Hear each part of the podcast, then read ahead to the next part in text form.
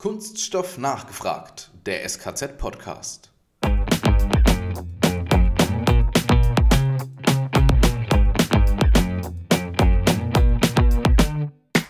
Bis dann die großen Medien, äh, also damit meine ich große Magazine oder, oder Fernsehsender oder so, bis die dann nachziehen. Ähm, meine Vermutung wäre, das wird noch ein kleines bisschen dauern, weil es gerade nicht hip ist, positiv über Kunststoff zu berichten.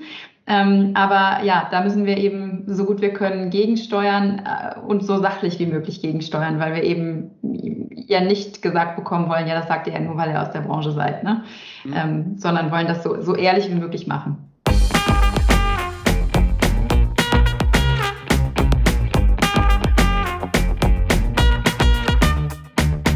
Hallo und herzlich willkommen zu einer neuen Folge von Kunststoff nachgefragt, dem SKZ-Podcast.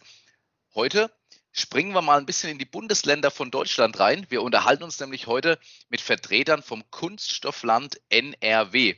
Alex, das finden wir beide persönlich sehr cool, dass wir aus Bayern den Brückenschlag nach NRW machen dürfen. Sicher, du weißt gerade, wir Franken sind extrem tolerant.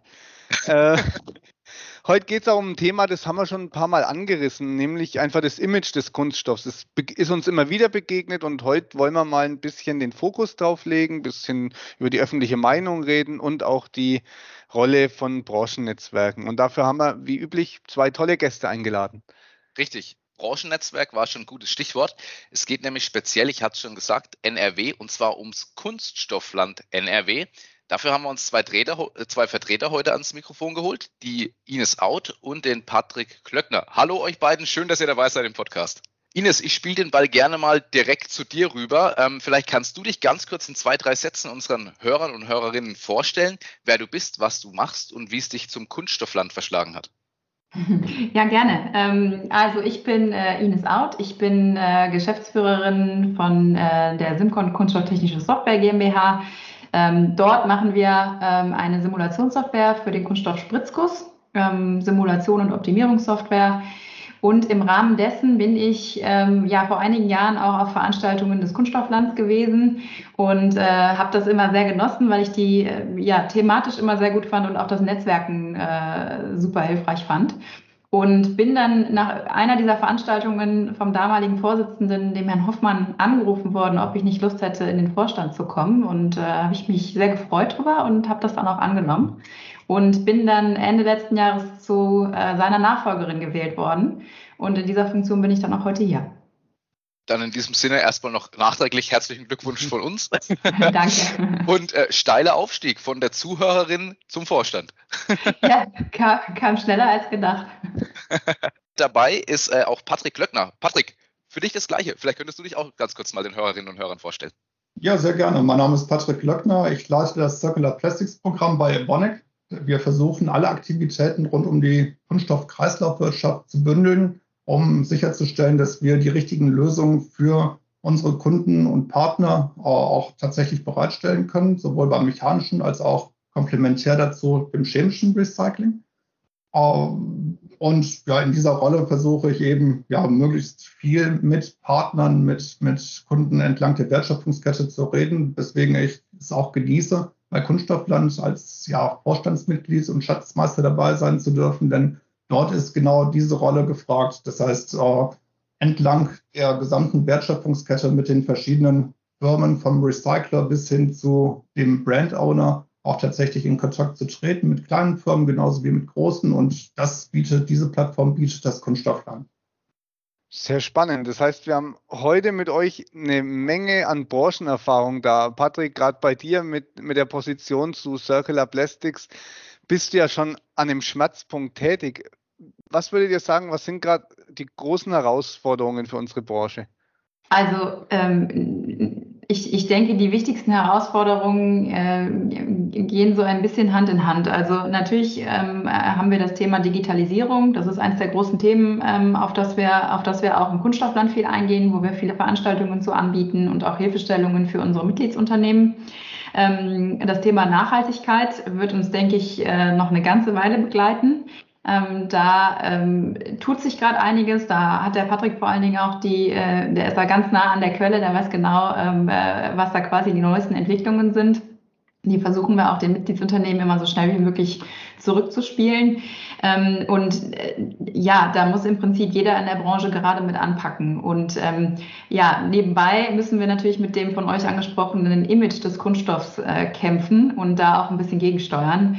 Ähm, das sind aus unserer Sicht so die wichtigsten Themen, mit denen die Branche gerade äh, arbeiten muss. Ich sehe es aber auch nicht unbedingt als Thema im Sinne, das ist negativ, sondern mhm. es ist tatsächlich eine große Chance, äh, auf der einen Seite eben viel beizutragen, um auch die Ziele des äh, europäischen Green Deals zu erreichen, bis 2050 klimaneutral zu werden. Und da sehe ich insbesondere natürlich die Kreislaufwirtschaft als den ganz großen Hebel an, um das wirtschaftliche Wachstum, das ja den Wohlstand in Deutschland äh, sichert, äh, ein Stück weit aber von dem Nutzen von Ressourcen zu entkoppeln.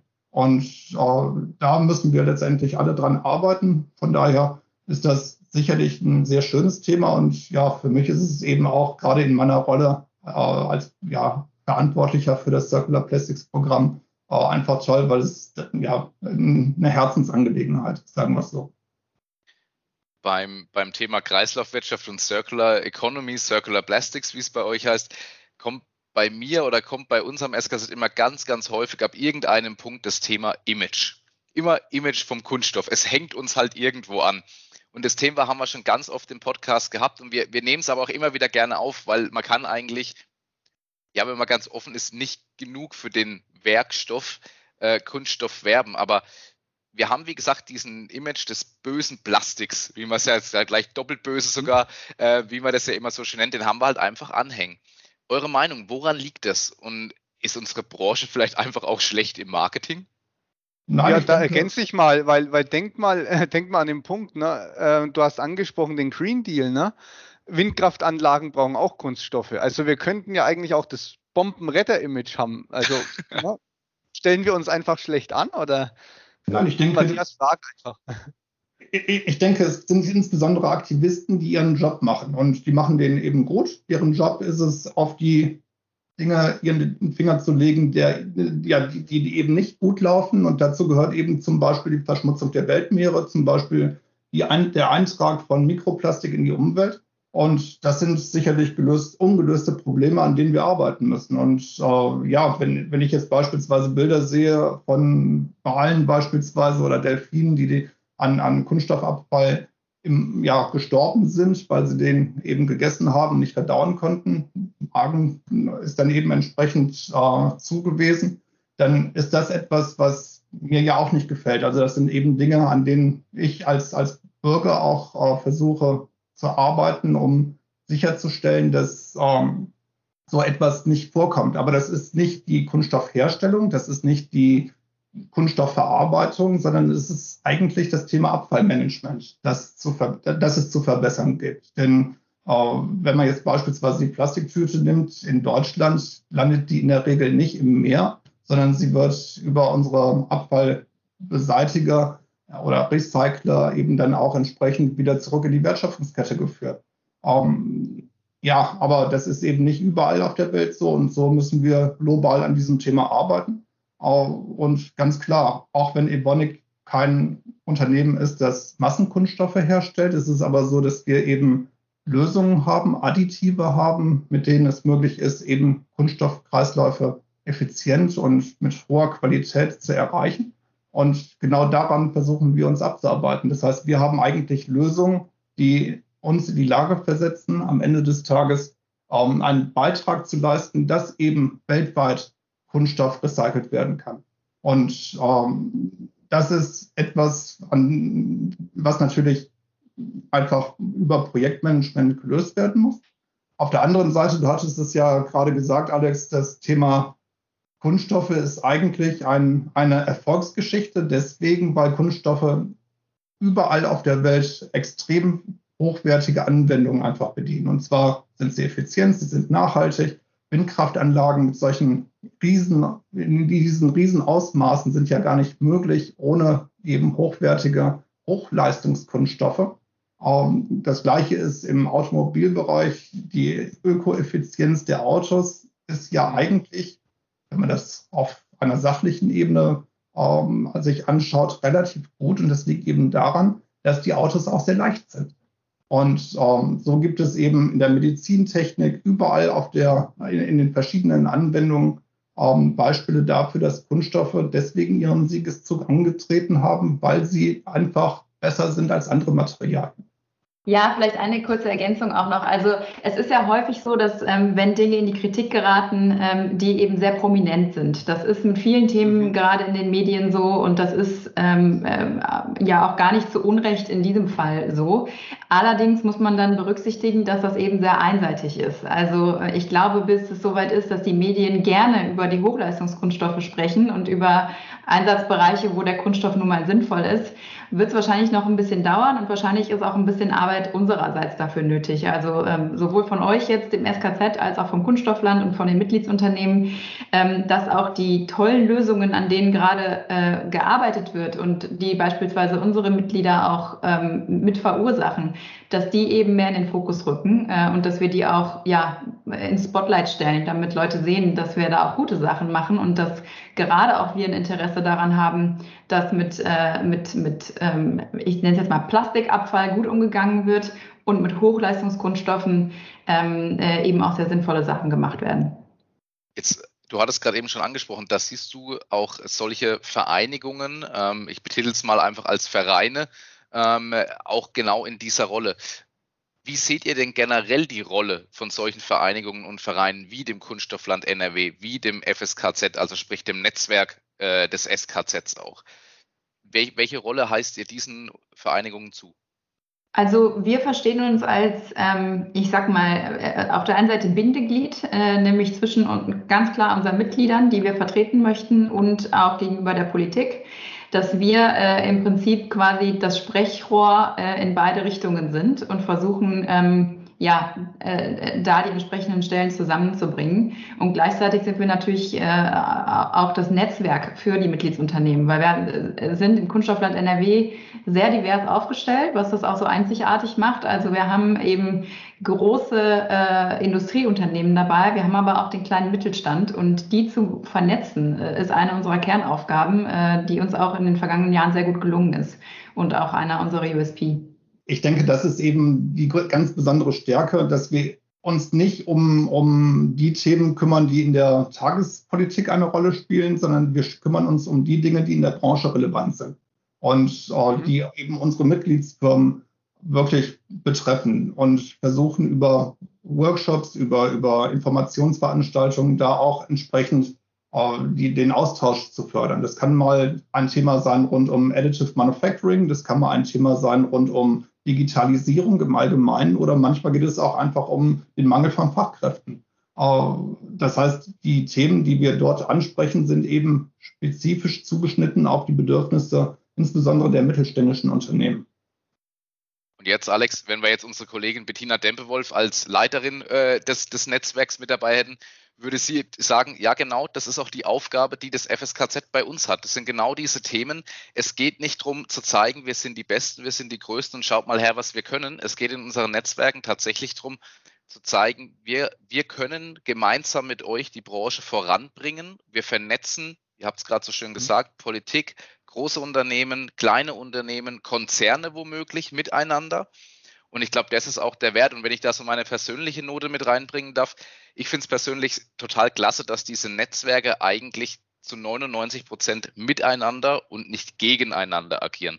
Weil man kennt es so aus dem industriellen Umfeld. Klar, jeder will irgendwo seinen Umsatz machen und bei den Netzwerken finde ich, man merkt, dass das so dieser gelebte Netzwerkcharakter ist. Na klar gibt es immer hier und da bestimmt noch was, was noch besser laufen könnte, aber ich glaube, da läuft schon vieles sehr, sehr gut und vor allem auch sehr richtig.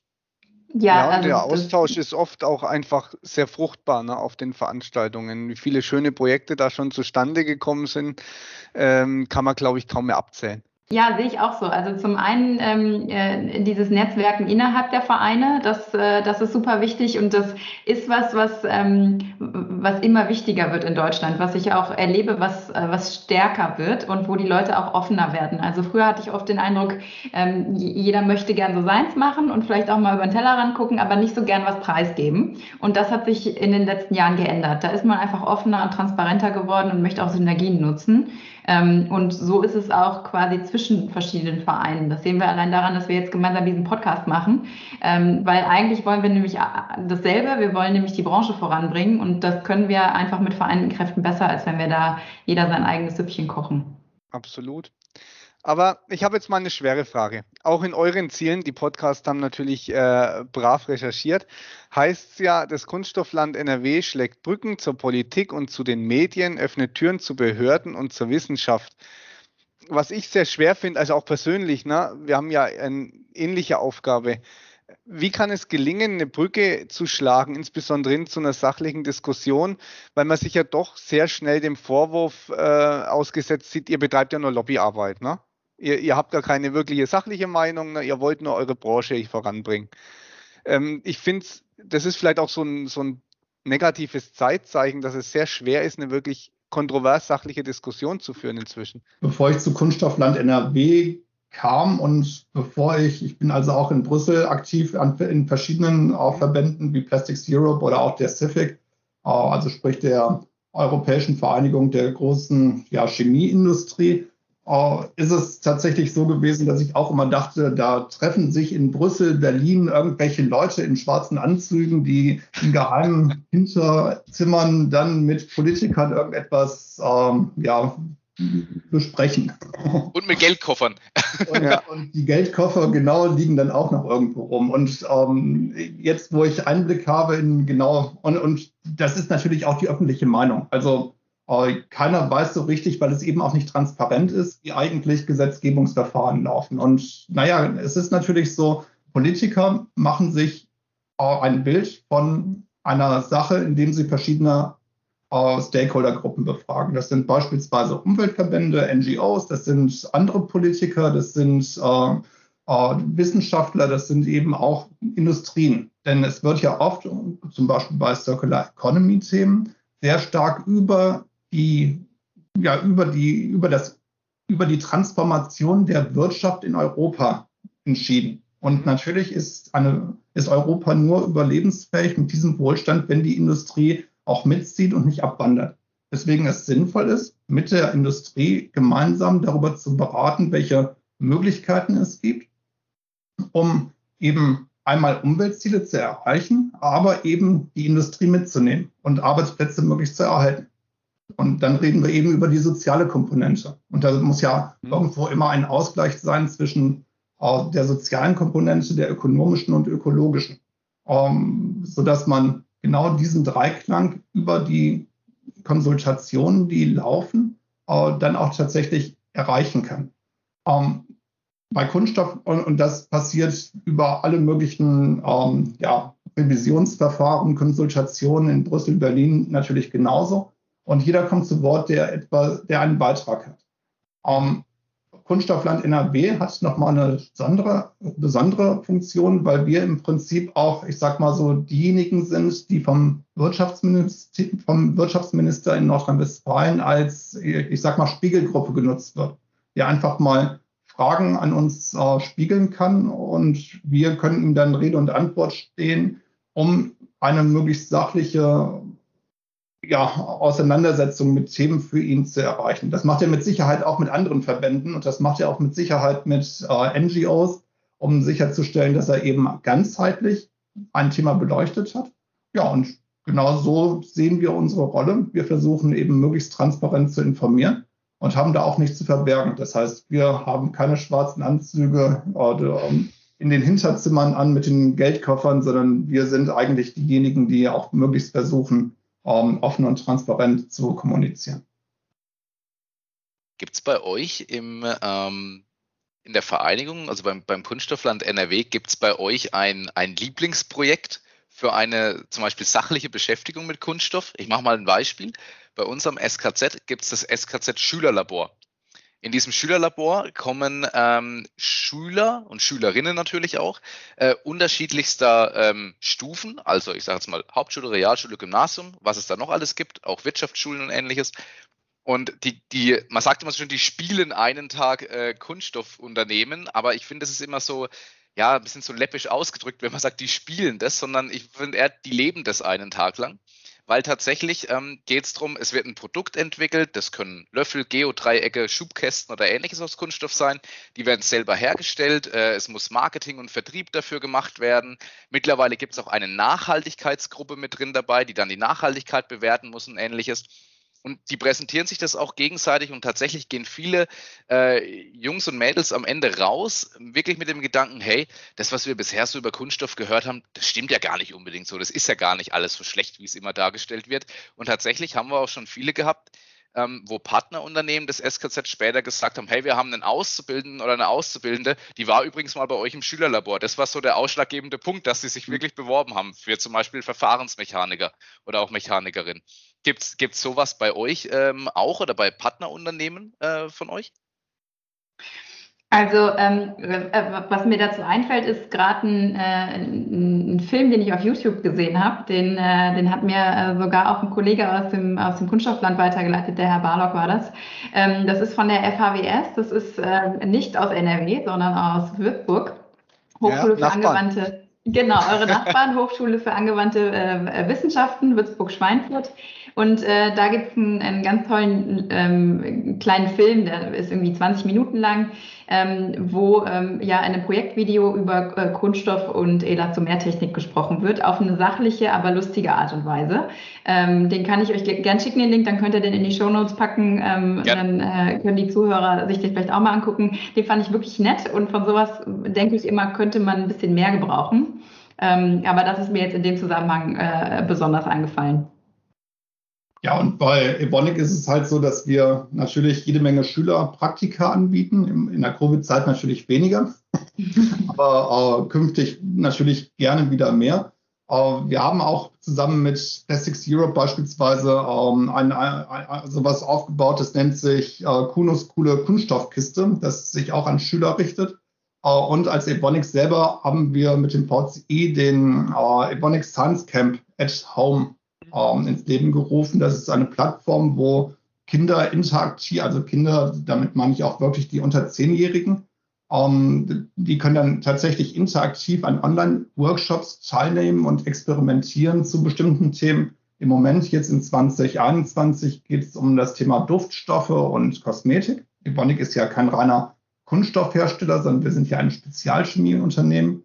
Um, ähm, und von daher ist das jetzt im Moment der Fokus, an, auf den wir uns festgelegt haben. Aber ich bin mir sicher, in 2022 geht es dann weiter.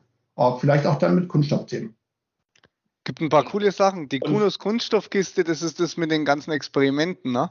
Genau. Die ist richtig spaßig. Super, super Sache. Tatsächlich äh, haben wir auch in die Kerbe schon reingeschlagen, Thema Grundschulen und Schulen generell.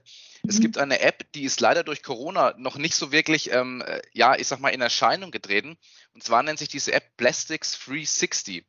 Und in dieser Plastics 360 App ähm, ist es tatsächlich so, dass da auch verschiedene Kunststoffthemen ähm, mit Videos, mit einer interaktiven Funktion äh, beigebracht werden. Das Ganze in einem App-Format, das sich speziell an Schulen richtet. Das heißt, dass Lehrer und Lehrerinnen nutzen können für den Unterricht zum Thema Kunststoff und zum Thema Nachhaltigkeit für all diejenigen, die das jetzt interessiert und auch für die Lehrer und Lehrerinnen, die uns vielleicht auch zuhören und die es interessiert, kann man sich runterladen über den App Store oder auch auf der SKZ-Website. Und der ein oder andere erkennt vielleicht auch, dass man da meine Stimme nochmal dann drin hört. Ist aber trotzdem gut. Ja, danke. noch die Frage, warum sind denn eigentlich in der Öffentlichkeit die Fälle, in denen, wir hatten es schon mal kurz angesprochen, aber warum sind denn Fälle, in denen Kunststoff Teil einer ökologischen Lösung und nicht das Problem ist, nicht präsenter? Und, und was können wir tun, um das vielleicht zu ändern? Ja, es ist ja immer so, wenn es läuft, muss man nicht drüber reden. Und äh, ja, aber es ist so. Solaranlagen würden genauso wie Windkraftanlagen ohne Kunststoffe nicht funktionieren. Und äh, dass ja auch die, alles, was jetzt mit Covid zusammenhängt, ne? also die ganzen Hygienemaßnahmen, Spritzen und so weiter, das würde alles nicht funktionieren ohne Kunststoffe. Aber das sind ja Themen, die laufen, deswegen muss man nicht drüber reden und äh, der Mensch, gerade der Deutsche, neigt ja dazu, eher den Finger darauf zu legen, was nicht so gut läuft. Also ich glaube, was das Gute ist, äh, ist, dass wir aktuell ja durch Social Media auch selber die Möglichkeit haben, Werbung zu machen äh, oder Produkte und Projekte zu bewerben. Ähm, das kann jede Firma tun. Da äh, kann ich auch immer nur jeden ermuntern, äh, der ein Unternehmen hat oder in einem Unternehmen arbeitet, sich mal einen Social Media Kanal zuzulegen und das auch wirklich zu machen. Das ist schon mal eine Möglichkeit. Ähm, und dann natürlich äh, auch dafür sorgen, dass, wenn es echt tolle Projekte gibt, ähm, dass man auf die aufmerksam macht. Ähm, äh, das, das wäre aus meiner Sicht wichtig. Bis dann die großen Medien, äh, also damit meine ich große Magazine oder, oder Fernsehsender oder so, bis die dann nachziehen.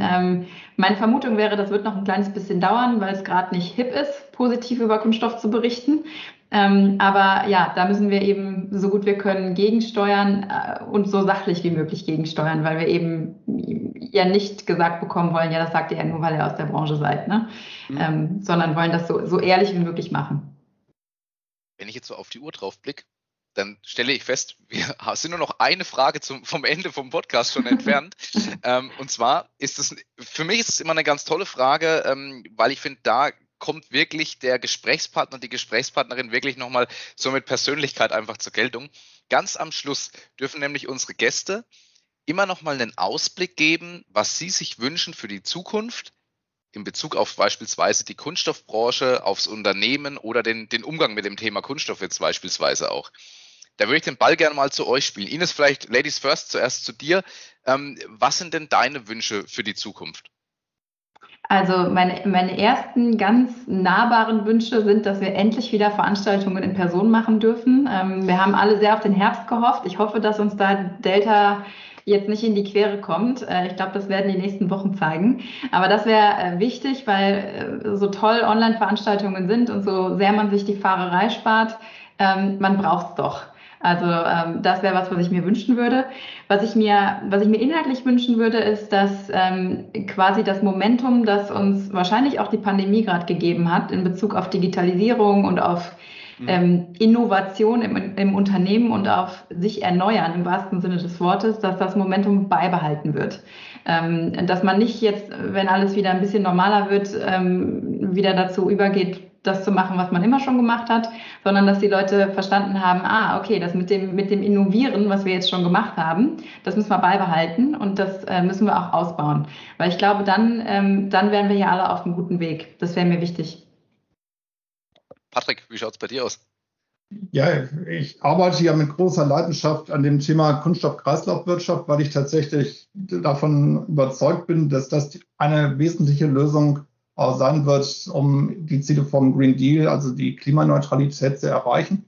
Und das ist etwas, was nicht einfach ein Job ist, sondern das ist eben mein ganz großes, ja auch Hobby und eben Leidenschaft. Und äh, daran mitwirken zu dürfen, dass das dann auch in den verschiedenen Bereichen des mechanischen, aber eben auch chemischen Recyclings dann am Ende des Tages äh, erzielt werden kann. Das ist etwas, was ich mir natürlich von Herzen wünsche. Besser hätten wir es nicht sagen können, oder? Genau, du nimmst mir die Worte aus dem Mund. Dann bleibt uns beiden, Alex und mir, eigentlich nur ganz zum Schluss euch beiden, Ines und Patrick, vielen Dank zu sagen für das offene Gespräch. Ich finde, es hat heute sehr schön gezeigt, dass die Netzwerke untereinander nicht ähm, ja, sich gegenseitig Wettbewerb machen und sich äh, Mitglieder ähnliches streitig machen, sondern dass wir wirklich gut zusammenarbeiten und wir freuen uns jetzt schon auf die Veröffentlichung. Danke für die offenen Worte. Vielen Dank ja, euch Vielen beiden. Dank auch. Vielen Dank, dass wir da sein durften. Super. Ja, und uns beiden, Alex, uns bleibt zum Schluss, wie immer, eigentlich nur noch eins. Kunststoffwissern zur Selbstverteidigung.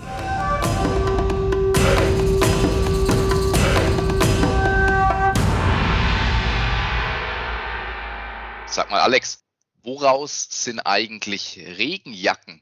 Nennt man ja auch so schön den Friesennerz. Ja, die gibt es schon lang. Also wirklich richtig lang. So lang, dass die am Anfang gar nichts mit Kunststoff zu tun hatten. Aber nass werden war bei wenig sommerlichen Außentemperaturen eben noch nie im Trend.